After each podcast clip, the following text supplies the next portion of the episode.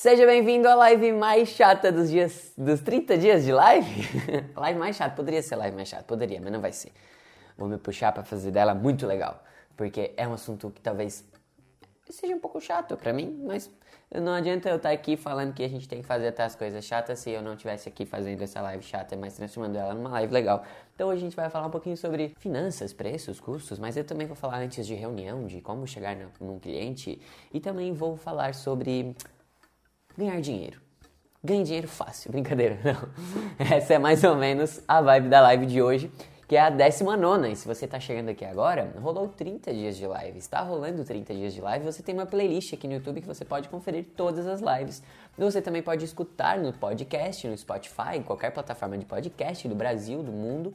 Você também pode assistir no Facebook, tem a minha página lá, Bruno Daros, você pode pesquisar. E o meu Instagram, é claro, o meu Instagram sim é onde acontece essas lives que você está assistindo aqui gravadinha no YouTube. Mas quando você quer uma interação, quando você quer uma proximidade, você tem o meu Instagram, que é Daros Bruno. Tem o meu canal do Telegram também, lá na link. No, eu sempre me perco nessa frase, mas no link da bio do meu Instagram tem o canal do Telegram, que lá eu também mando é, informações e conhecimentos diários. Quem sou eu? Sou Bruno Daros, fotógrafo há 10 anos e estou ajudando fotógrafos a evoluírem durante essa crise, quarentena, fiquem em casa.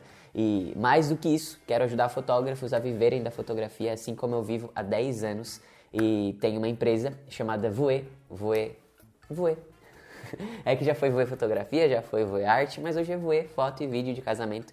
E você pode conferir também meu trabalho no arroba Voe Oficial. Então, vamos começar a live de hoje. Pois é, feriado, feriadinho aí, rolando. E hoje a gente segue fazendo nossa live, mesmo sendo feriado, porque aqui não tem sábado e domingo, estamos nos 30 dias de live. 30 dias de live que estão que está ajudando fotógrafos a evoluírem durante a crise. E se você é um fotógrafo novo que está chegando neste conteúdo, seja muito bem-vindo, pois hoje teremos é, a live mais chata de todas, dos 30 dias de live, essa é a live mais chata. Mas não seria legal eu falar de que a gente tem que fazer, né, até as partes chatas e transformar as partes chatas em legais, se eu não fizesse de fato. Então hoje é completamente é, desafiador para mim fazer essa live porque vou contar um pouco do processo antes da live, tá? Da live mais chata, dos 30 dias de live. Iríamos fazer essa live com a presença ilustre do meu irmão, Diego Daros, que aparece nas lives de sábado. Porque vai envolver um pouquinho de, de preço, custo, quanto cobrar, aquela coisa toda.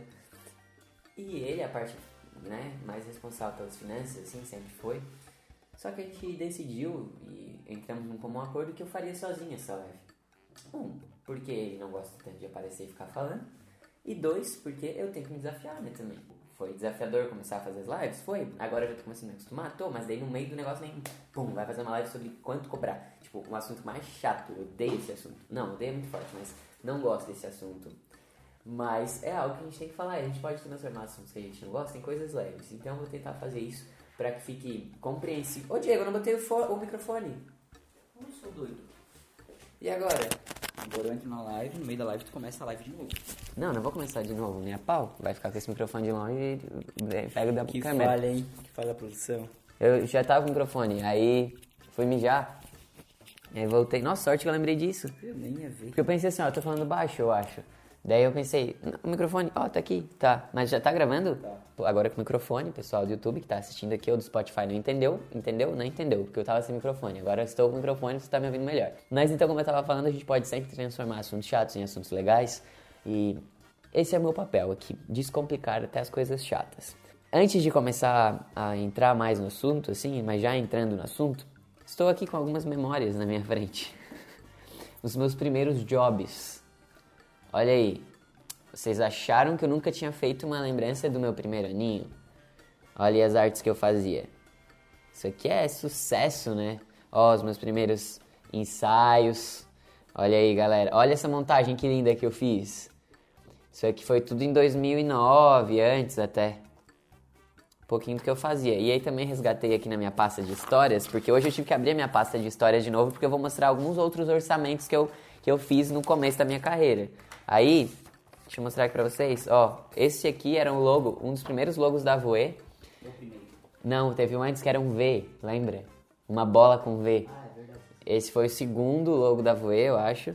Aí depois a gente fez esse, pagamos pra fazer, foi caro pra caramba, né? Tipo, nos arrependemos depois, porque no fim depois a gente não tinha gostado. A gente chegou e falou, ah, a gente queria alguma coisa que lembrasse circo, diversão, e ficou tipo essa coisa aqui meio hipster, meio antigo assim. Tanto que tem até embaixo, Cincy 2010.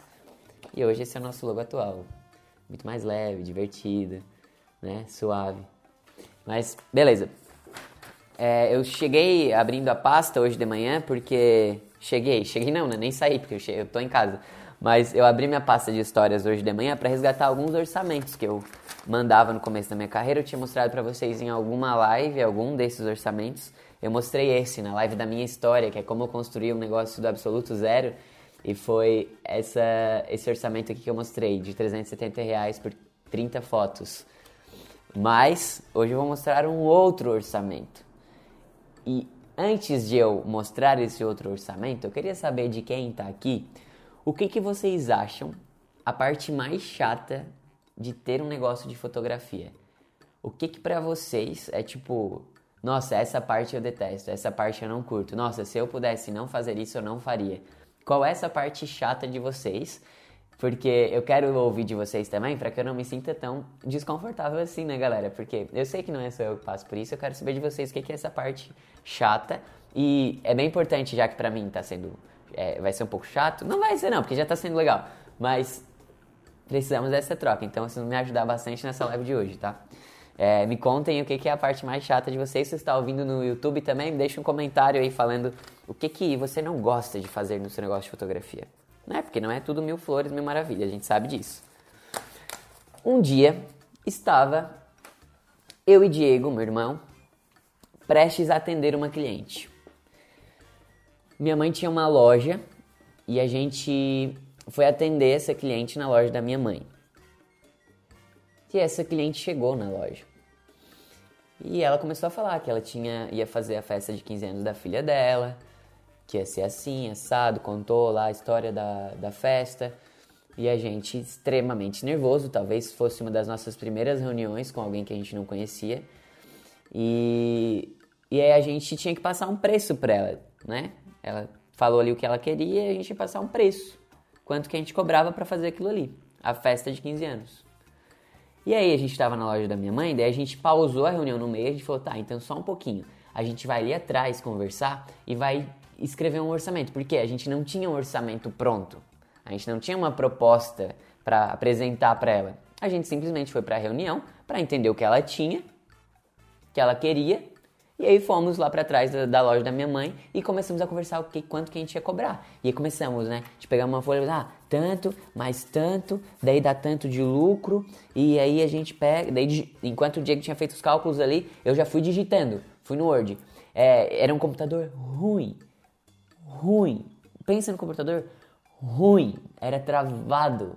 E era o único computador que a gente tinha, na, tipo, não tinha computador em casa, só tinha esse computador na loja da minha mãe. E quando eu queria editar as fotos, eu ia pra loja da minha mãe, tipo, nos finais de semana, ficava lá sozinho, lá atrás, e editava as fotos nesse computador, que era uma bosta. Eu levava, sei lá, eu acho que eu passava a tarde inteira pra editar, consegui editar umas quatro fotos. É real, eu não tô brincando. Ele era muito lento, ele era muito travado.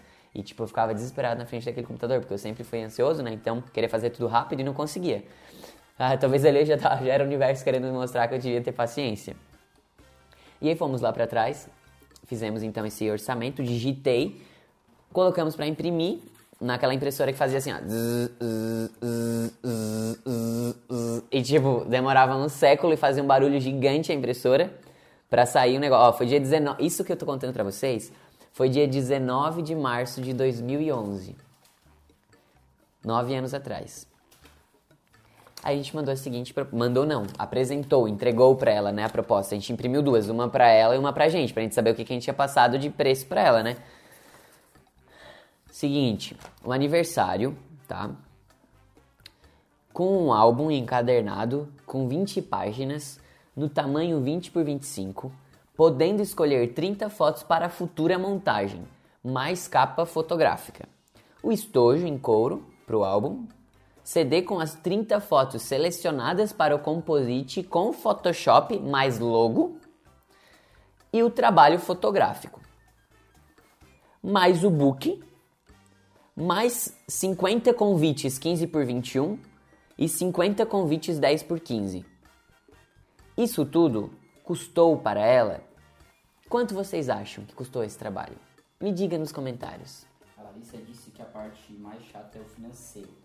Parte mais chata da lista financeira. E a Sara falou, sempre foi chato pra mim a parte do orçamento. Nunca soube fazer a ponto de ficar bom de verdade. PDF e tudo mais. Que bom, gente. Estamos aqui ó, no mesmo barco, mas a gente vai poder se ajudar um pouquinho hoje, tá? Esse é o meu objetivo.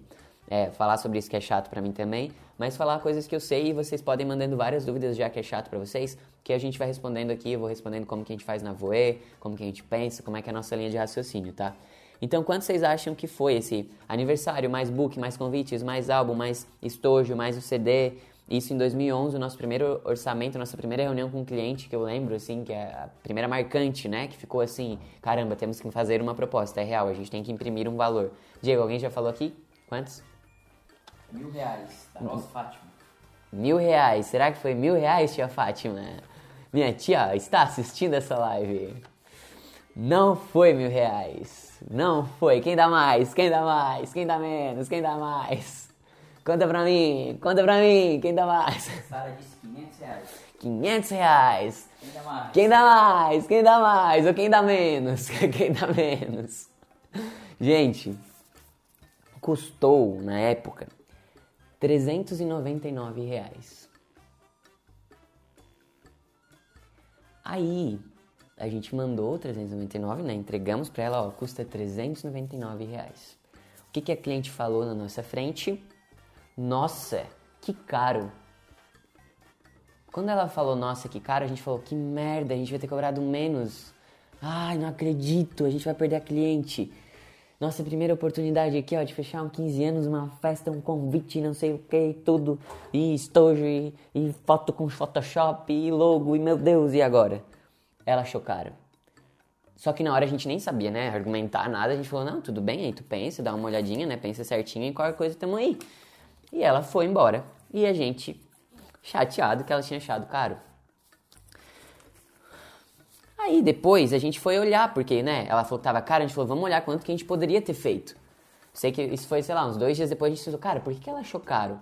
Vamos olhar para a proposta que a gente tem aqui guardada até hoje, porque a gente faz questão de guardar nossa história. É real, ó, a folha tá aqui na minha frente, tá? É real, tá aqui, ó, Bruno Darós fotografia, tudo certinho. Não era voe ainda. E e aí a gente foi fazer esse cálculo, né, ver quanto que a gente poderia ter cobrado, então, já que estava caro. E a gente viu que a gente ia sair no prejuízo. Porque só o valor do álbum, só o valor das fotos, ali os custos mesmo, a gente já estaria no prejuízo, não ia sobrar pra gente. A gente falou, puta que pariu, a sorte que ela não fechou. A sorte, né? Aí passou uma semana, volta a mulher e fala: Ô, oh, então, eu queria é, conversar com vocês de novo porque eu queria fechar com vocês. Aí a gente, é claro, ela não, não. Ela deve ter pesquisado com outros fotógrafos e viu que o nosso preço estava muito barato. E ela veio para fechar depois de uma semana. Isso passou real, sete dias passou, se passaram, ela voltou para fechar com a gente. A gente marcou uma nova reunião e fomos levar a nova proposta de orçamento. Eu não tenho a nova proposta de orçamento aqui. É, Não a tem? nova proposta é esse aqui, ó. Não, é 1.600. 1.600 tem não? Não, não, não tá aqui. Mas é, a gente fez uma nova proposta. Não. A gente fez uma nova proposta para ela, marcamos de encontrar com ela, pra- porque ela queria fechar com a gente, né? Aí ela achando que ia ter o 399 lá ainda, feliz da vida, porque pesquisou em outros fotógrafos, certo? A gente era muito abaixo, tudo que a gente estava entregando. E quando ela chegou, a gente passou o novo valor, que era 1.600 reais. Depois de uma semana.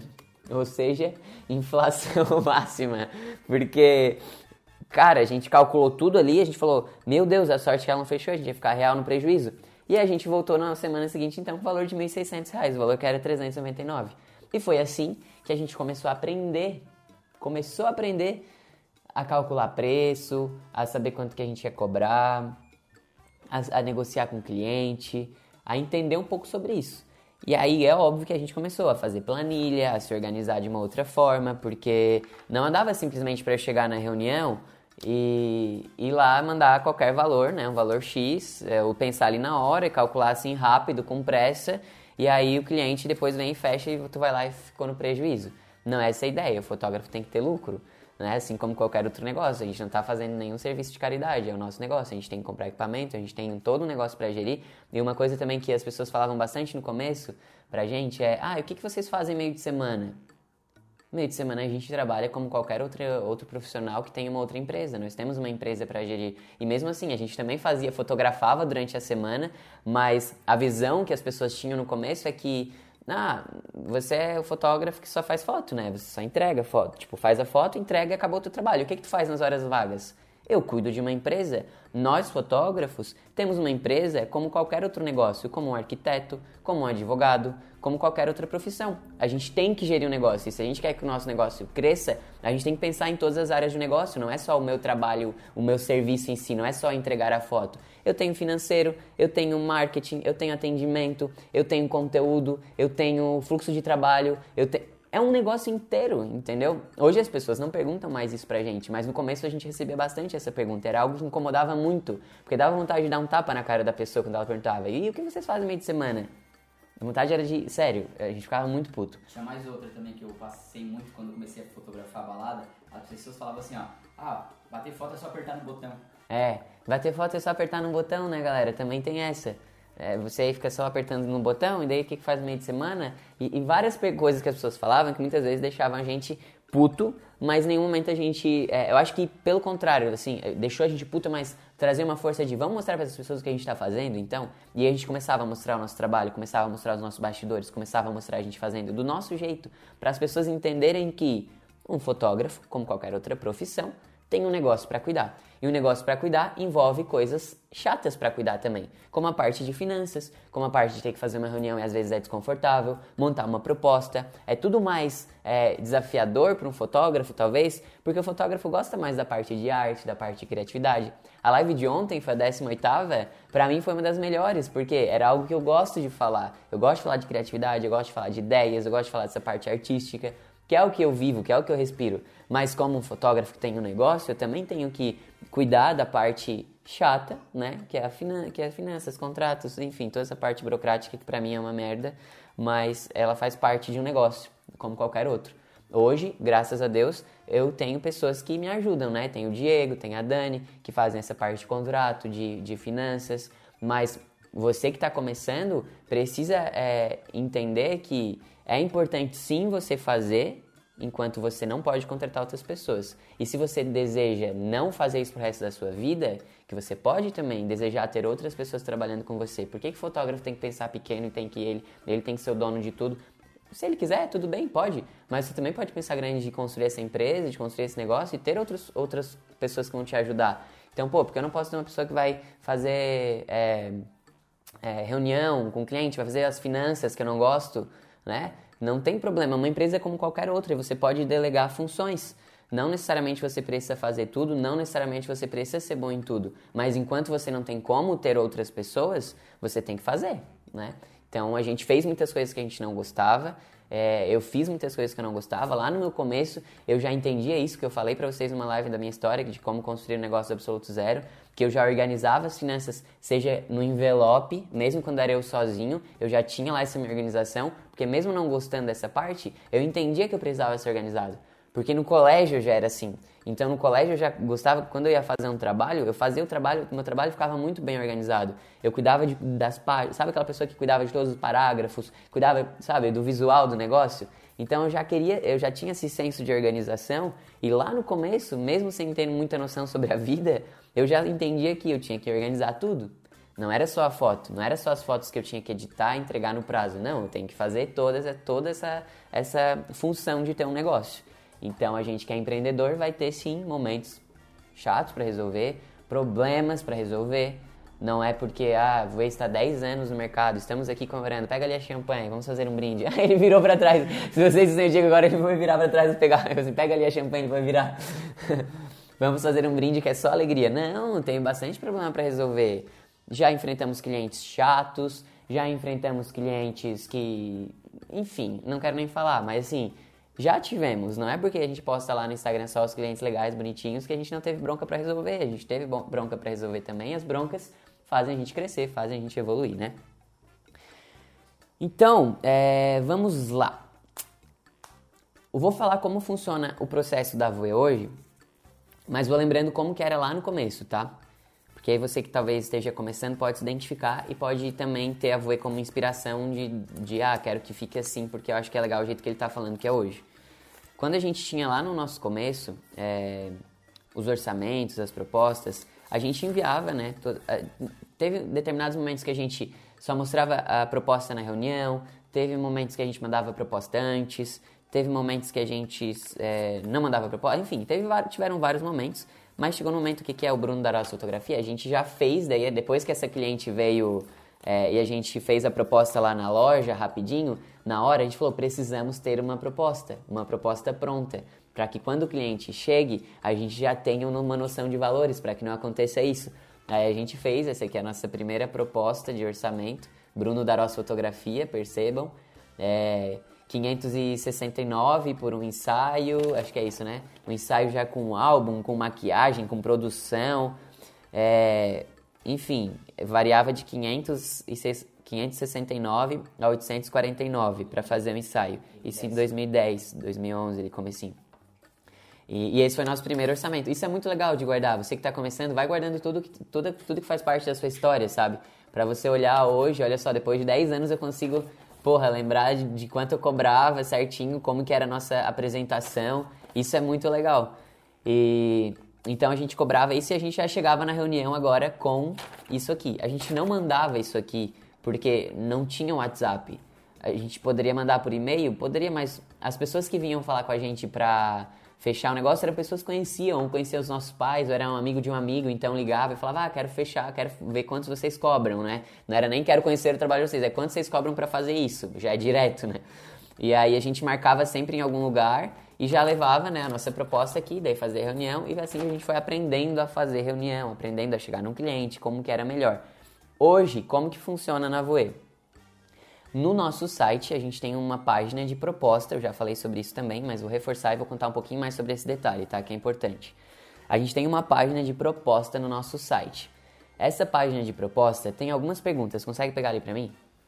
É, tem algumas perguntas que faz com que a gente conheça o cliente. Então ali eu já tenho uma noção de se é o cliente ideal para mim ou não. Se é um cliente que vai estar disposto a pagar o valor do meu trabalho, se é um cliente que entende que ter avô é importante para ele, porque é, a gente entendeu que é muito legal quando o cliente tem que se vender antes da gente se vender para ele. Então ele primeiro mostra que, cara, eu quero muito ter avô, é importante avô no meu casamento por causa disso. E aí quando a gente chega mostrando nosso trabalho, ela já está com muito mais vontade de comprar o nosso trabalho. E a gente tem a nossa página de proposta, então com esse, com esse formulário, antes de receber qualquer contato, se a gente receber um direct no Instagram, se a gente receber um WhatsApp, se a gente receber um e-mail, todas as pessoas que entram em contato a gente manda para essa página é, de proposta no nosso site. Que ali tem perguntas: nome, e-mail, cidade, a data do casamento, é, aonde será, é, são quantos dias, é, de festa, porque a gente faz bastante casamentos em viagem, então são dois, três, quatro dias de festa. O nome do noivo, o nome da noiva, quantos convidados, o que, que, ela, o que, que a pessoa mais gosta no nosso trabalho. De 0 a 10, qual o nível de realização dela em ter a voe no casamento. Se, é, é, se ela acha que a voe vai se divertir no casamento e por quê. É, qual o fator decisivo na escolha da equipe de foto e vídeo. Qual o valor que ela está disposta a investir e como ela conhecer nosso trabalho. Aqui a gente já sabe com muita noção o tipo de cliente que é, se é a nossa persona, não é. Eu já falei sobre persona na nossa live de jornada do cliente. É, eu já, vocês percebem que, pô, ela vai ter que responder. A você acha que a Voe vai se divertir no seu casamento? Se sim, por quê? Pô, ela já sabe que a gente precisa se divertir. Então ela vai ter que escrever de uma forma convincente pra Voe, né? Por que, que a Voe vai se divertir no casamento dela? E isso é muito legal pro fotógrafo.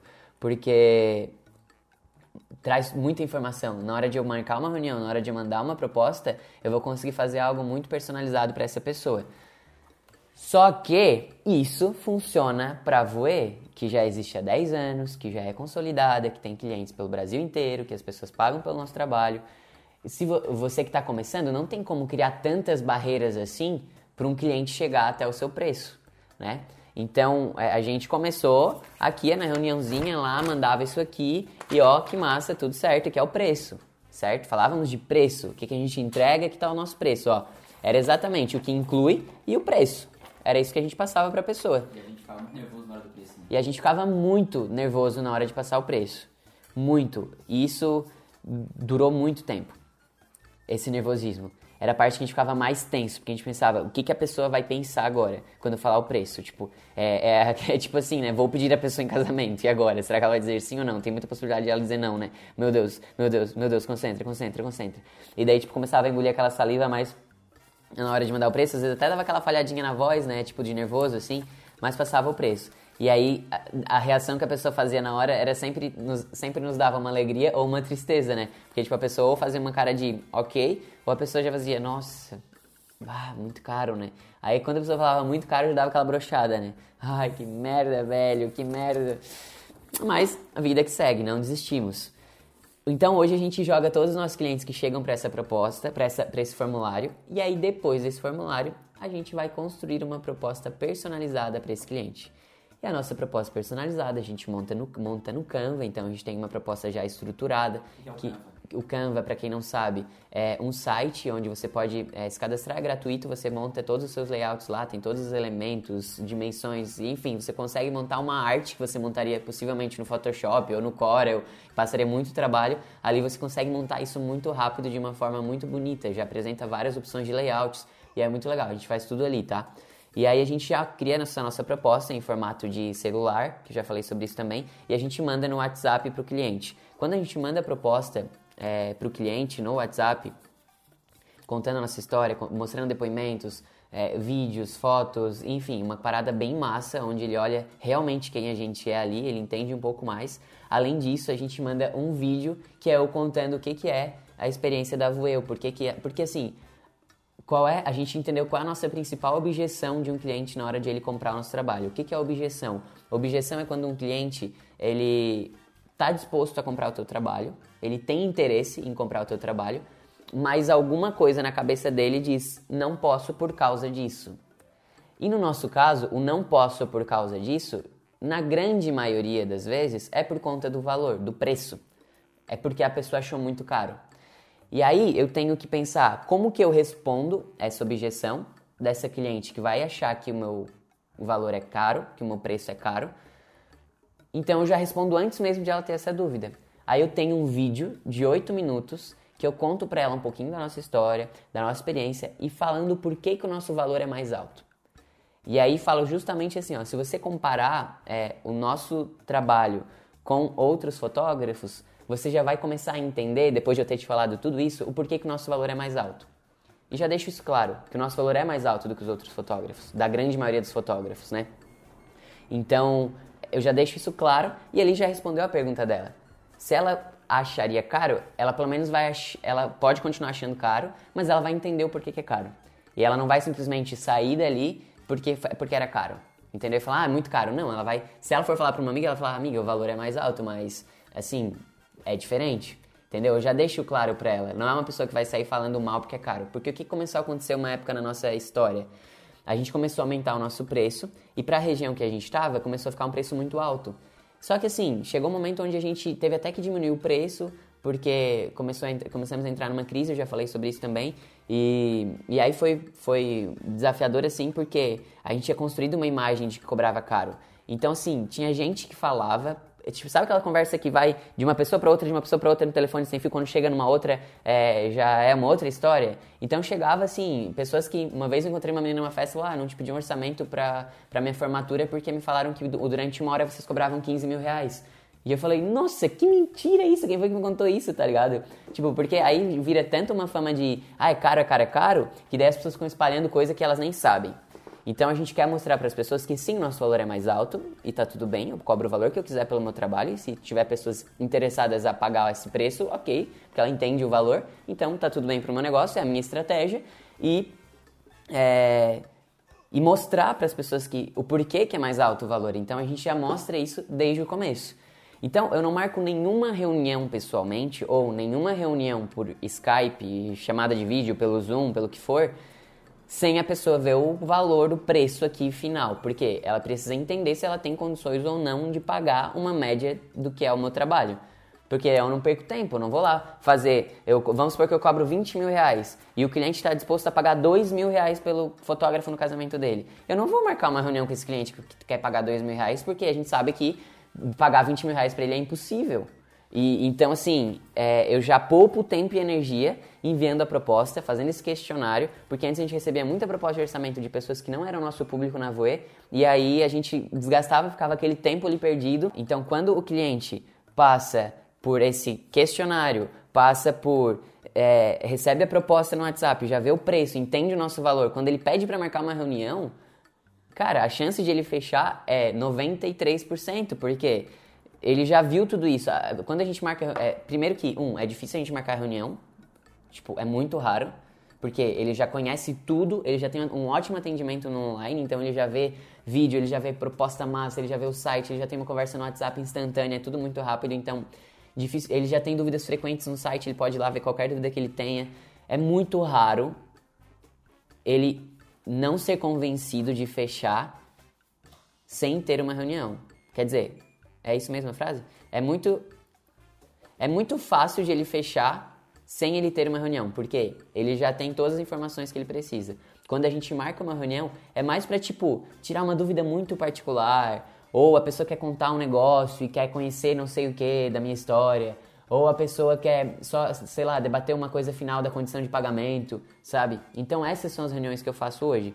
Eu não lembro quando foi a última reunião que eu fui para apresentar um trabalho. Isso foi uma escolha nossa. A gente acha que funciona melhor, porque eu tenho menos custo de ficar indo até as reuniões, eh, e eu consigo conhecer o cliente, e o cliente consegue me conhecer de forma online. Depois que o cliente fechou, aí a gente marca, vai marcar um bar, vai marcar um café, vai marcar uma pizza, né, para conhecer essa pessoa. Mas voltando lá para o meu começo, você vai marcar reunião com o cliente, sim. Você vai precisar fazer reunião, você vai precisar ir até a casa do cliente ou encontrar o cliente em algum lugar e falar: meu preço é tanto e eu cobro isso pelo meu trabalho. Mas temos uma pergunta. Não é pergunta, é um comentário da Kelly Machado, uma das primeiras clientes, né? Kelly tá aqui, olha só. A Kelly foi em 2010, 2000. Não, tu é doido? Não, não o casamento dela, da Julinha. Ah, tá, tá. Eu achei que era outra Kelly, a Kelly de São Bril. É que Sim. tem a Kelly de Joinville também. Não, não, Kelly Machado. Kelly, tá. Oi. Ela falou, Bruno, o trabalho de vocês não tem preço, porque vocês não vendem, vocês realizam sonhos. Olha só, Kelly. Ela tá aqui ainda, será? Olha só. Eu mostrei na live e as pessoas estão aqui de prova. Não, não tá aqui de prova, mas quem tá aqui continua. A Kelly é essa pessoa da proposta, tá vendo aqui, ó? Kelly. Foi uma das nossas primeiras clientes. 370 reais. E ela está aqui na live, viu? Falando que o nosso trabalho é bom. E ó, faz 10 anos que ela me contratou. Que massa, fiquei bem feliz. Seguindo, então eu tava falando que você vai precisar sim passar por uma reunião, vai, pre vai precisar sim até um cliente, vai precisar conversar pessoalmente e muitas vezes você vai para esse para essa reunião com um clima tenso, nervoso, angustiado. Meu Deus, é como se fosse. Por que, que a gente está angustiado? A gente foi acostumado a ser avaliado o tempo inteiro, né? Eu falei sobre isso na live de criatividade, porque as pessoas não são criativas, porque existe tanto bloqueio onde a gente precisa ser sempre aprovado, que a gente já vai com a sensação de preciso ser aprovado por esse cliente. Já precisa ele me dar nota 5, eu tenho que tirar no mínimo 8. E eu já vou tenso, né? Já vou tenso. Então, a primeira dica para você ir para a reunião é, é perder um pouco. Eu sei que no final de tudo você quer fechar, você quer ter esse, esse negócio. Mas se você ir para essas primeiras reuniões sem estar tá tão preocupado, vou fechar ou não vou fechar, vou fechar ou não vou fechar, ai meu Deus, será que a pessoa vai achar caro ou barato, vai achar caro ou barato? Não. Vai com a ideia de que você está indo conhecer uma pessoa e essa pessoa está indo conhecer o teu trabalho. É a oportunidade que você tem de mostrar o teu trabalho para alguém. Então você vai falar sobre as coisas que você gosta, você não vai estar tá preocupado de, ah, será que ela vai fechar ou não? Será que ela vai fechar ou não? Será que ela vai fechar ou não? Será que ela vai... E aí você está falando, ela pensa, daí, e ao mesmo tempo está pensando, será que ela vai achar cara ou não? Será que ela vai achar cara ou não? Então assim, não pense isso. Pense que você está indo para o encontro do Tinder, entendeu? Vai para a reunião como encontro do Tinder, fala, vai falar sobre as coisas boas de você, vai querer conhecer a pessoa, sabe? Você não vai querer... É, muitas vezes a pessoa vai querer um resultado, né, no encontro do Tinder. Mas sim, pode ser um encontro do Tinder mais leve, tá? Não necessariamente precisa ser na primeira noite. Você vai encontrar a pessoa do Tinder e você vai fazer coisas além, né? Então, assim, você não precisa fazer essa coisa além nesse primeiro momento que é fechar o negócio. Você vai ir lá para conhecer esse cliente, para mostrar o teu trabalho, entendeu? Pra, pra, pra, pra curtir, tipo, eu tô indo tomar um café com alguém. E quando você pensa dessa forma, você já vai ir mais leve. Você não vai com aquela obrigação de preciso ser aprovado, preciso fechar um negócio. E você vai ver que já vai fluir melhor. E aí, eu acho que o primeiro momento de uma reunião, primeiro de todos, eu vou, vou dividir em cinco momentos, tá? Deixa eu ver se vai dar certo. Tô fazendo isso agora, tá? Cinco momentos. Então, cinco momentos de uma reunião. Primeiro momento, você vai chegar na reunião, de preferência pontualmente, na reunião, onde foi combinado, e aí você vai falar sobre coisas que aconteceram naquele dia, um assunto em comum ali para criar aquele laço com aquela pessoa. Você já vai ter stalkeado a pessoa antes no Instagram, seja, é o mínimo, né? Você vai ter que conhecer quem é essa pessoa que você está vendo, tá indo conhecer. Você, quando você quando deu match no Tinder, você viu fotos antes, você leu a bio, você provavelmente deve ter ido no Insta, talvez até já tenha um WhatsApp. É a mesma coisa. Antes de ir para uma reunião, antes de ir para o encontro do Tinder que deu match, você vai olhar a fotinho da pessoa, você vai ver o que, que a pessoa gosta, vai entrar lá no Instagram dela, vai conhecer essa pessoa. E você vai ver que tem alguma coisa em comum ali com aquela pessoa. E aí você vai chegar, vocês vão ter essa conversa inicial sobre alguma coisa que não é nem sobre você, nem sobre ela, nem sobre trabalho, é alguma coisa que aconteceu ali no momento, é alguma coisa que do dia, é coronavírus, brincadeira, não, vamos tentar sempre falar sobre coisas boas, né? É, e aí você vai sentir o mood daquela pessoa pessoalmente. Você vai sentir a vibe daquela pessoa. Se ela é uma pessoa mais tímida, que ainda você não sabia, porque às vezes no Insta parece totalmente descontraída e pessoalmente ela é muito fechada. Então você vai conhecer pessoalmente a pessoa. E às vezes vai até se assustar. Acontece isso no Tinder, provavelmente, né? A pessoa tá lá olhando uma foto super bonita. Aí vai marcar um encontro uma pessoa feia. Pode acontecer de você chegar na frente do seu cliente e o seu cliente não ser parecido com o da foto e você ter até dificuldade para reconhecer ele, né? Mas aí você chegou, então você está conhecendo um pouquinho mais desse, desse cliente, da energia desse cliente. Esse cliente é mais animado, é mais quietinho, está mais empolgado, é mais tá com medo já do preço, está querendo conhecer mais o meu trabalho. E vai medir o que, que vai acontecer ali. Segundo momento, você vai começar a conhecer de verdade essa pessoa. Então você vai conhecer, vai fazer, vai fazer perguntas sem ser tão invasivo, mas vai fazer pergunta é, sobre o, o, que, que ela quer te contratar, é, é, um ensaio? Então por que, que tu quer fazer um ensaio? Como é que foi essa vontade? Assim, como é que tu conheceu o meu trabalho? É, tu já fez alguma vez antes? Enfim, vai fazer perguntas para a pessoa para conhecer um pouco mais dessa pessoa. Conhecendo essa pessoa, você vai começar a se apresentar. Primeiro de tudo, então, você vai sentir a vibe, vai conhecer a pessoa e depois disso que você vai começar a falar de você. Ah, você vai contar um pouquinho da tua história. Lembra que a história sempre prende, sempre faz a pessoa é, se importar em ouvir, é, ela gosta de ouvir a história. E principalmente se é uma história que ela vai se identificar com alguma coisa. Então, se ela já te falou alguma coisa lá quando ela estava falando sobre coisas dela, você já pode contar alguma coisa. Nossa, eu também passei por isso, porque, enfim, eu vivi isso e, e foi mais ou menos dessa forma. E, e, cara, tipo assim, ó, nos clientes mais bem sucedidos que a gente foi, que ainda era muito distante da nossa realidade, mas a gente tinha que marcar reunião e a gente ia nessas reuniões, a gente contava a nossa história real. A gente falava que não tínhamos dinheiro para comprar uma câmera, o nosso pai conseguiu um cartão de crédito de uma amiga dele, parcelamos em 12 vezes e esse foi o nosso começo. A gente nunca teve vergonha de contar a nossa história, independente para quem fosse o nosso cliente, porque é a nossa história. E aí quando a gente conta essa nossa história, as pessoas entendem que é verdadeiro. Então não preciso chegar na frente de um cliente que talvez eh, tenha uma realidade um pouco diferente da minha e querer pagar de uma coisa que eu não sou, sabe?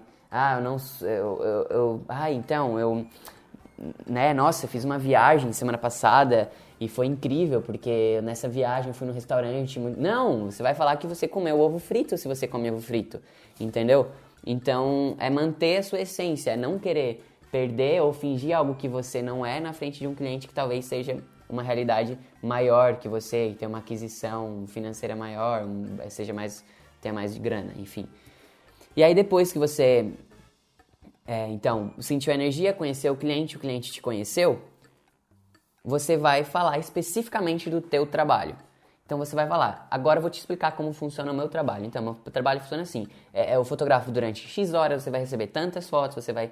É, eu te entrego dessa forma, porque para isso também que ele veio, veio nessa reunião, né? Ele quer saber como funciona o teu trabalho. Então você vai falar é, um passo a passo de como que é o seu trabalho. Você vai, a gente vai combinar um dia antes, a gente vai fazer isso, a gente vai se encontrar em tal lugar, é, eu vou te mandar um questionário, enfim, vai combinar tudo ali, certo? Aí, depois, nesse momento ali, ainda nesse momento, nesse quarto momento de estar tá falando sobre o seu trabalho, você vai mostrar os seus álbuns, você vai mostrar suas fotos, seja num tablet, seja num álbum, seja num, num, no Instagram, onde for, você vai mostrar do seu jeito, tá? Diego, pega um álbum pra mim, por favor, e também as fotos reveladas. Pega esse aí. Uhum. É... Depois eu só quero lembrar que eu tenho que falar de uma coisa que me pediram no YouTube no comentário também. Então, pega as fotos reveladas também. Aí. Então, no começo, a gente fez reunião sem levar nada de, de, de trabalho, assim, de fotos impressas. A gente não tinha nada. Nas primeiras reuniões ali com aquela mulher que a gente falou que estava lá na loja da minha mãe, a gente não levou é, nada impresso, porque a gente não tinha. E aí depois a gente começou a fazer umas fotos reveladas porque a gente não tinha como pagar para fazer um álbum ainda, não tinha como fazer portfólio em álbum. Então a gente levava as fotos reveladas, ó. Aí a gente ia revelando aos poucos. Tipo, a gente revelava, sei lá, de 10 em 10. Na primeira reunião a gente foi com umas 10 fotos. Depois a gente foi com mais. E a gente chegava na frente do cliente e mostrava as fotos reveladas. Era o que a gente tinha no momento. A gente não podia fazer álbum ainda naquele momento, então a gente não fazia. Hoje a gente tem o nosso portfólio inteiro, que tem um, dois, três, quatro, cinco, um, seis, sete álbuns, sei lá, tá? Então eu tenho um álbum aqui, os álbuns são diferentes, eles têm a vibe da Voe, ó, esse aqui é em couro, e a pessoa já saca, né, toda a parada que é diferente, ó. Não sei se tá dando pra ver aí, mas só pra mostrar pra vocês, ó, abriu aqui em couro, diferente. Então consigo mostrar isso aqui pro meu cliente, já enche bem mais os olhos. Mas como eu falei pra vocês, a gente evita ter reunião pessoalmente antes de fechar o negócio. Então, a gente filmou os nossos álbuns e a gente manda para os nossos clientes. Então, quando eu estou enviando a proposta de orçamento, além de enviar a proposta em PDF, além de eu mandar o vídeo contando o valor do nosso trabalho, a gente também manda os vídeos dos nossos álbuns, que aí o cliente pode conhecer os nossos álbuns, ele pode ver certinho qual é o modelo que ele quer, tem um vídeo explicando cada álbum. Então, tá vendo como a gente é, faz de tudo para para que resolva-se no online, no atendimento pelo WhatsApp, isso para a gente é uma forma que a gente encontrou de, de, de produtividade e funciona e é ótimo. Mas aí você vai ter que entender o seu processo e entender que no começo, né, vai ser, você não vai imprimir sete álbuns de cara para marcar a reunião, você vai começar do, do começo, né, aos poucos. Então, a gente revelava foto no começo, depois a gente fez um álbum, era um único álbum, que daí tinha todas as fotos de vários clientes. Depois a gente fez dois álbuns. Depois a gente começou a fazer, fazer tipo, ah, um trabalho por álbum, né? Um portfólio completo. Um casamento, vamos mostrar o casamento inteiro. Porque antes a gente misturava foto, porque a gente queria mostrar mais trabalhos num álbum para economizar. E, enfim, foi dando certo, sabe? Não teve nada de errado. Aí, por último, na reunião, você vai falar sobre preço, né? Mas aí você vai ter que entender o que, que será que esse cliente está achando, né? Será que ele vai achar caro? Se ele vai achar caro, você vai falar, antes de falar do preço, queria te falar que é tudo isso realmente que eu entrego, assim, sabe? É, e vai falar sobre o valor de marca, que tem a live de valor de marca na playlist do YouTube também. É, você vai falar sobre todo o valor do seu trabalho, que não é o preço que ele está comprando, é o sentimento que envolve, é o jeito que você faz, é o que vai ficar para ele. Enfim, vai contar todo, toda essa parte mais emocional antes de passar o preço. E fala, custa tanto. O que você sente? né? Porque aprendemos ontem também, ao invés de que você acha o que você sente em relação a isso. Porque é, se tu perguntar o que, que ele acha, ninguém quer gastar dinheiro, né? Ah, o que que eu acho? Eu acho que não quero gastar dinheiro, essa é a merda. Mas agora, o que, que você sente? Pô, eu sinto que eu preciso de um fotógrafo massa pra mim, sabe? Pra conseguir fazer o que eu quero e talvez seja você. Então, né, vai mudar, não perguntar o que, que você acha, o que você sente. E aí vai deixar a pessoa se encher vai falar, estou aqui à disposição. Tem gente que vai falar, quero fechar, ótimo, já vai preencher a ficha de cadastro para fazer um contrato depois. Ou vai ter gente que vai precisar de um tempo para pensar e vai tudo bem, vai respeitar esse tempo. E aí depois você vai ter que chamar ele, né? Depois de passar uma semana que está explicando lá na live de jornada do cliente, tá? Que você pode assistir lá no playlist, na playlist também. Uma coisa que me perguntaram, que eu já queria responder aqui, é, e eu vou precisar do computador, teve um comentário no YouTube pedindo para eu mostrar o formulário que a gente mandava antes do trabalho, do casamento. Ai, computador. Ah, não. Pera aí. Questionário. Queriam saber as perguntas que a gente envia antes do casamento. Depois que o cliente já fechou, a gente envia algumas perguntas, certo? É, antes do casamento ali. Pera aí, formulário. Só achar aqui rapidinho. Não. Questionário. Ah, eu não tô achando porque tá na tua conta, Diego. Procura pra mim enquanto isso, é o questionário que a gente manda pros, pros casais antes dos casamentos. É... Tá, beleza, né? Falei bastante de reunião, depois eu falo sobre esse questionário. E agora a gente entra pra parte de finanças. Eu tenho quanto tempo? 15 minutos. É, uns 16 minutos. Meu Deus. Meu mundo caiu. Ok, virou uma live mais de reunião do que de finanças, mas vou falar de finanças agora e de custos e de preços, já que a gente está falando disso também, né, de apresentar o nosso trabalho para o cliente. Então vamos lá. É, é uma parte chata, sim, mas a gente sempre encontra a forma de fazer isso menos chato. Então você vai encontrar de uma forma que você é, gosta de fazer e requer atenção, não, principalmente para você aprender, né? Eu lembro que a gente pesquisou muito sobre como é, calcular o preço de um custo, de um serviço, de um produto, principalmente de serviço, né, que envolve a nossa hora. E aí, é... vou ler rapidinho, tá? Aqui o Diego trouxe, já volto aqui. Pera aí. Ó, antes do casamento, a gente envia um questionário para os noivos e eu já quis aproveitar e fazer nessa live, porque eu tô falando de reunião, então acho que faz sentido, tá? É, a gente envia então com algumas perguntas para a gente montar o nosso checklist pro dia do casamento, tá? A gente manda então perguntando o nome da noiva, confirmando, a gente já sabe, mas a gente confirma o nome da noiva, o Instagram da noiva, para quando a gente for marcar, a gente já tem o arroba dela. É, os pais, se os pais da, da noiva estarão presentes, se são casados. Pensando no negócio, peraí. Tá, vou continuar aqui. Então a gente pergunta se os pais da noiva estarão presentes, se eles são casados, é, justamente pra, porque tem família que tem treta, então o pai vai estar, tá, são separados. O pai se dá bem com a mãe da noiva, tudo bem fazer fotos dos dois juntos ou tem que ser separados? É, o pai é pai dela e dos irmãos ou tipo é só de uma filha, sabe? Entender como funciona a família é muito importante. Se sim, o nome do pai da noiva, o nome da mãe da noiva, se a noiva tem irmãos, se sim, quantos, quais os nomes, o horário da maquiagem dela, o local da maquiagem dela, e aí vem para as informações do noivo. O nome do noivo, completo, Instagram, as mesmas perguntas. Se, o pai, se os pais do noivo estarão presentes, são casados. Nome do pai, da mãe, se tem irmãos. O local onde o noivo vai se arrumar. Tudo isso a gente já tem em contrato, mas a gente sempre confirma, porque pode ser que tenha mudado. Então é importante na semana do casamento você confirmar essas informações. Se terão avós na cerimônia, se sim, quantos, quais os nomes, identificar de qual é, família que é. Se terão daminhas e páginas, se sim, quantos, quais os nomes quantos casais de padrinhos, se existe alguém além das famílias, pais, irmãos e avós e padrinhos que são importantes para as fotos protocolares. E aí há tipo uma amiga que veio lá, não sei da onde, sabe? Uma tia que cuidou de mim, uma, uma babá, enfim. É, o local da cerimônia do casamento, o horário do convite, o local e a recepção, local da recepção e a festa, se existe algo que é importante e foge da tradição dos casamentos que não pode passar despercebido na hora de fotografar, algum detalhe, acontecimento, acessório, pessoa, isso é muito importante o fotógrafo descobrir na semana do casamento. Às vezes, vai acontecer alguma coisa que para o noivo ou para a noiva é óbvio, porque já faz parte da família dele, é uma tradição, mas para o fotógrafo não. Então é importante o fotógrafo que vai ir para um casamento saber todas as informações que importam para aquele casal na semana do casamento, confirmar todos os detalhes. Então, pô, vai acontecer alguma coisa, vai ter um acessório que é um brinco da minha bisavó e que poderia passar despercebido. Então é importante o fotógrafo lembrar de todos esses detalhes e pedir essas informações dos noivos antes do casamento, para chegar no dia do casamento com todo esse checklist prontinho e não deixar faltar nada. Vocês querem é, fotos, sessão de fotos só dos noivos entre a cerimônia e a recepção? Porque tem noivos que não querem e a gente não faz. É, terá equipe de vídeo? Se sim, qual empresa? Que aí você pode descobrir qual é a equipe de vídeo, você pode mandar uma mensagem antes, dizer como funciona mais ou menos o seu trabalho, dizer que tá tudo bem, vamos trabalhar juntos, top, vamos, vamos desossar e vamos fazer um ótimo trabalho. Qual traje?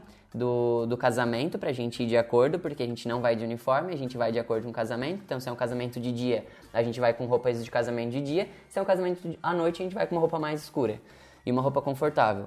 É, qual, é, se possui assessoria ou cerimonial e qual é essa empresa e qual a sua expectativa em relação ao trabalho da Voe no casamento, se tem algum pedido especial.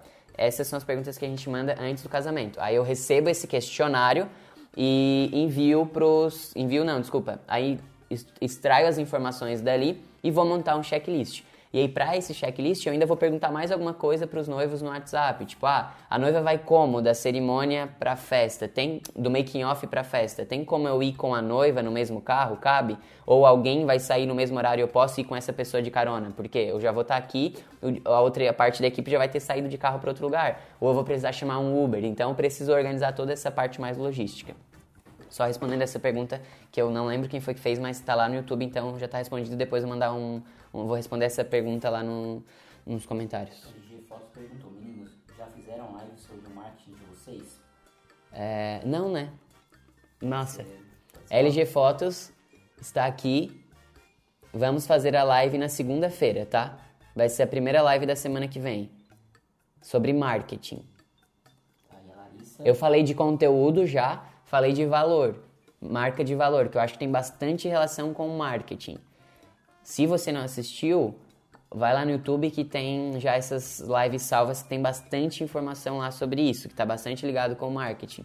Mas eu posso, vou criar uma live só disso, de marketing, tá? A Larissa perguntou, nos vídeos vocês fizer, falaram, falam sobre o quê? Álbum, o valor de vocês, sobre ser mais caro, tem mais algum? Cadê os pontos que a gente falou no vídeo, assim? A gente manda proposta, que tem bastante coisa escrita, e fotos, e o preço, certo? Depoimentos também. Essa é a proposta impressa. Ela recebe um vídeo no momento da proposta, que tem mais ou menos 8 minutos, que é eu contando como que eu comecei meu trabalho, o que, que eu acredito da fotografia, que é todo esse meu valor de marca da Voe, sabe? dizendo que eu não vou entregar só o preço, né? Que eu vou entregar o brilho no olho, o coração que bate mais forte, a pele que arrepia, suspiros, magia, que é o que está no nosso manifesto, que eu já falei também sobre isso. Então eu falo toda essa mensagem do, de como que eu acho que é, o, é, é, importante o meu trabalho no casamento da pessoa e por que, que eu me diferencio dos outros fotógrafos. E aí lá no final eu falo, e você está entendendo por que, que o valor é mais alto agora, depois de eu ter falado tudo isso. Eu não falo, não reforço o preço ali no vídeo, só falo sobre isso, só dou essa mensagem de mostrar para ela que é, é como se a proposta fosse para ela ver o preço, certo? E o vídeo é para ela entender ainda mais o porquê que o preço é mais alto que os outros fotógrafos. Aí eu só falo do valor que é a Voe. Aí nos vídeos de álbuns é apenas imagens, a gente folheando o álbum assim, com zoom, tipo pegando os detalhes do álbum, e aí vem o nome do álbum, é um vídeo de 1 minuto, 30 segundos, 40 segundos só mostrando o álbum. A gente pergunta pra pessoa qual o álbum que ela tá interessada, ela fala, ah, gostei daquele de couro. Ah, então eu vou te mandar aqui o videozinho para te olhar ver se é isso mesmo. Aí a pessoa olha o vídeo do álbum de couro, certo? Acho que é isso, se eu respondi. Aí beleza. É... Então, eu estava falando que você precisa ter atenção né, nessa parte financeira, nessa parte de custos, para não sair no prejuízo, porque você vai fazer um trabalho, você precisa ter lucro, você não vai lá para ajudar as pessoas, né? Você pode ajudar na autoestima, você pode ajudar ela ter um momento muito foda da vida dela guardado, mas você não faz caridade. Você pode sim ajudar as outras pessoas e cobrar por isso. E não tem nenhum problema você cobrar por ajudar outra pessoa. É o teu tempo, é a tua energia. Então, eh, eu acredito muito e defendo que sim, os fotógrafos cobrem um valor mais alto. Eu sempre cobrei um valor mais alto, tirando lá nos primeiros orçamentos que eu mostrei pra vocês, mas ainda assim, ó, os meus primeiros orçamentos já era 370 reais no ensaio. Tem fotógrafos hoje em dia que cobram 370 reais e já tem uma carreira. E isso é um absurdo para mim, não faz sentido. Mas claro que vai de fotógrafo para fotógrafo, né? O que cada um entende que o seu trabalho vale. Eu nunca achei que meu trabalho valesse pouco porque eu realmente sempre entendi que, pô, eu me dedico como uma empresa qualquer, eu faço pesquisa, eu estudo, eu busco referência, eu penso no marketing, eu penso no. Na, é um negócio grande, sabe? Não é um negocinho qualquer de esquina. Então, eu preciso pensar grande, eu preciso cobrar bem pelo meu trabalho. E eu não quero trocentos clientes, eu já falei isso várias vezes, eu quero trabalhar menos e ganhar mais. Então, por isso, o nosso, o nosso valor é sim mais alto e eu acho que os fotógrafos têm que pensar nisso, porque é qualidade mental também. Eu não quero trabalhar fazendo trocentos casamentos num final de semana. Tem fotógrafo que faz quatro, três casamentos no, no final de semana só com uma equipe. Se você pensa em criar um negócio onde você vai ter várias equipes e vai atender vários casamentos, tudo bem, é um outro negócio, né? Mas estou falando aqui de um negócio de um fotógrafo que tem uma equipe que trabalha com a sua marca e que, que quer trabalhar bem. Então, eu penso dessa forma. Né? A Renata comentou que falo que para qualquer profissional ser, ter sucesso, ele tem que ser 50% especialista no que faz e 50% administrador e estrategista. E temos mais algumas coisas aqui. Assim como a Renata falou, então, a, assim como a Renata falou, então, o fotógrafo tem que ser 50% foda na foto que ele faz e 50% foda no, no, negócio, sabe? Em administrar, em ter estratégia, em ser inteligente, em criar um marketing massa, em conseguir passar essa mensagem para as pessoas. Porque não adianta só ter a foto bonita, é todo o negócio por trás, entendeu? Não é só, ó, oh, minha foto, toma aqui e esperar os clientes bater na sua porta. Não, é, a gente tem que pensar como qualquer outro negócio.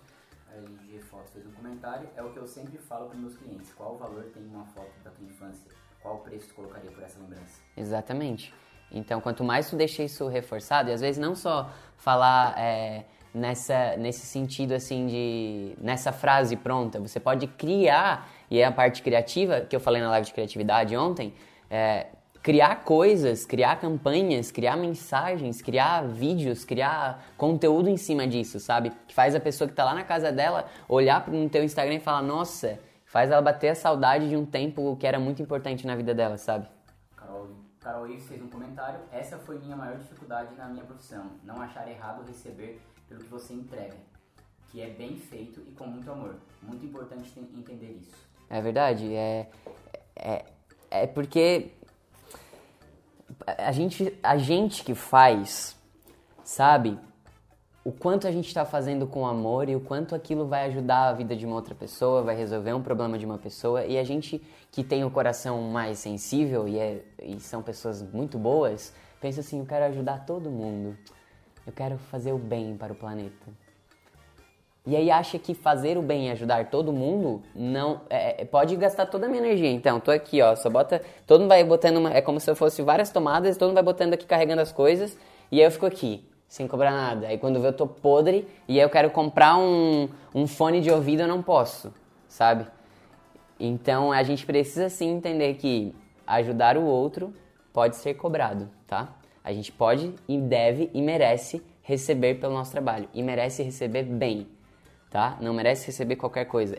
Cara, você não merece trabalhar é, X horas por semana, muitas horas, chegar no final do mês você não conseguir comprar um negócio que você quer, você não merece essa vida. A gente merece o melhor. E esse lance do auto merecimento é uma parada que, porra, eu vou fazer uma live só disso. Tá? Semana que vem vai ter uma live só de auto merecimento. Porque tem várias coisas da minha história que eu posso contar sobre isso. Já está anotar. Tem a de marketing e de auto merecimento semana que vem. Então encerra essa live em 1 minuto e 30 segundos agora. Não falei das finanças? Vai ficar pra amanhã então. Amanhã é mastermind. Domingo é entrevista. Segunda é marketing. Terça é. Terça é finanças. Não, terça é o alto merecimento. Pode ser com finanças daí. Só que eu falar só de alto merecimento. Quarta-feira finanças, então. Ai, meu Deus. Pera. Tá. E agora, gente? Tem que encerrar a live. Estão mandando? Né? Tá, encerramos então. Deixa eu só anotar. Marketing, é, finan... É, os custos ali. Custos. Qual é a outra coisa? Marketing, custos. E qual foi a outra coisa que a gente falou? Alto merecimento. Alto merecimento. Vou fazer uma live só disso. Bem importante. Tá. Então, agradeço. Era pra ser a live mais chata, mas talvez possa ter sido uma live muito legal. Eu não falei de custo, não falei das planilhas, porque definitivamente eu sou a pessoa que não fala sobre isso. Se eu decidir que eu não vou falar sobre isso, eu não vou também, tá? Pode ser que a gente perceba que, cara, pode ajudar de outras formas. Sei, vou pensar sobre isso, tá? Olha só, pra ver, né, como funciona. Eu planejei falar sobre isso, eu acabei não falando.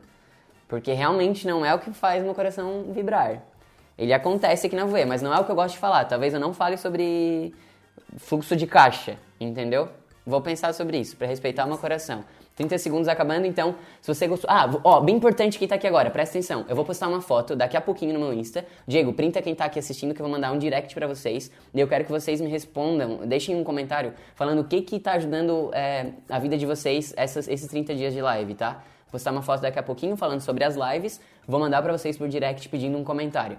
E você que tá no YouTube também deixe um comentário se você tá assistindo toda essa maratona de 30 dias de live, contando o que, que você tá achando. A live vai acabar. Tá, beijo. Aqui beijo no Instagram. Tchau, beijo. É, me segue. Uhul. Ó, viu? Foi a maior loucura pra encerrar a live. Porque Bruninho não tá conseguindo falar menos de uma hora, galera. Isso é um problema? Não, não é um problema, né? Temos, isso é um bom sinal de que temos muito conteúdo a ser compartilhado. E, então me deixem nos comentários, agora falando com calma, deixa eu respirar. Me deixa nos comentários o que, é que você tá achando desses 30 dias de live. Se você chegou até aqui, muito obrigado, parabéns, porque realmente dedicar o seu tempo de uma hora durante seu dia, ou enfim, de um momento seu, que poderia estar sendo utilizado em várias outras coisas para me assistir, é muito massa, mas eu acho que não é só para me assistir, é para você aprender, é pensando em você também. Então, muito legal, estou muito feliz. Recados paroquiais, então, mensagens finais desta live. Colheita Feliz, Colheita Feliz para você que está ouvindo no Spotify, ou assistindo no YouTube ou no Facebook, é a nossa live de comemoração para celebrar os meus cento e poucos dias produzindo conteúdo e, e, a gente poder analisar que eu comecei com um, dois fotógrafos me ouvindo e será quantos teremos no dia 6 de julho?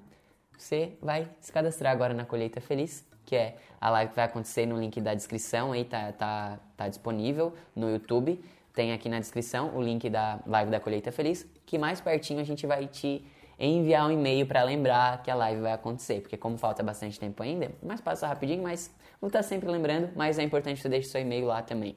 Outras informações, o canal do Telegram está disponível também na descrição, você pode entrar e acompanhar diariamente o que eu produzo por lá, e se você quer ter uma interação mais direta comigo também, tem o Instagram, que é Daros Bruno, e lá você pode mandar um direct, pode comentar as minhas fotos, eu respondo todo mundo, falo com todo mundo, porque essa troca é muito importante para a gente construir e crescer no nosso mercado de fotografia. Assim a gente melhora tudo, todo mundo pode cobrar mais, todo mundo pode viver mais, todo mundo pode ter mais matches de Tinder na vida real com o seu cliente.